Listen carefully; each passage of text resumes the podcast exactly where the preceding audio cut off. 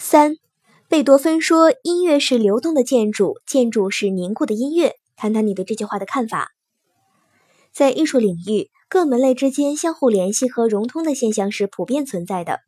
不同的艺术门类之所以能够相互联系，甚至结合在一起，首先是因为它们有着共同的本质，也就是说，它们都是客观世界在人的意识领域的审美反应，都是以感性形象来反映世界。这是他们共同的基因，是他们能够相互联系和融通的根本原因。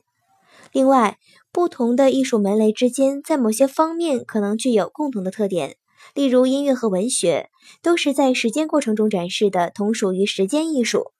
雕塑和建筑都是在空间展示的，同属于空间艺术。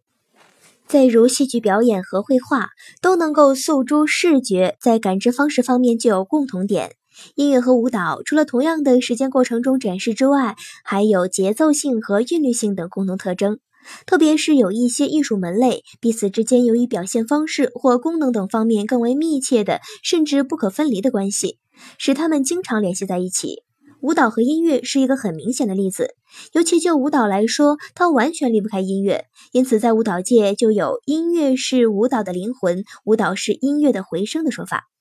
所谓书画同源，对于中国画和书法来说是完全符合实际的。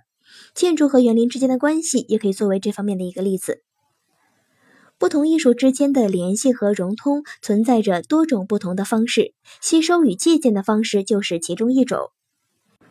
一种艺术经常会从其他艺术中吸收自己需用的东西，例如不少的电影和电视剧利用了文学作品中的题材内容，也就是把文学作品进行了改编。在其他艺术门类中，这种情况也是常见的。例如，法国雕塑大师罗丹说：“画家和雕塑家可以取材于作家。”他说：“当一种文学的题材已为人熟悉，艺术家可以拿来用，而不必怕人不懂。”有的戏剧吸收了电影的手段，在特定的场景中以活动的电影画面作为舞台的背景。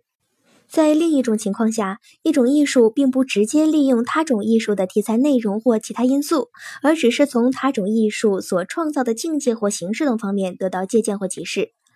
例如，著名的德国音乐家舒曼说：“在一个美术家的心目中，诗歌却成了图画，而音乐家则善于把图画用声音体现出来。”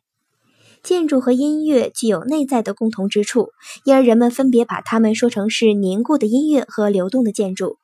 音乐是流动的建筑，指音乐虽在时间流动中不停地演奏着，但它的内部却有严谨的结构和形式美。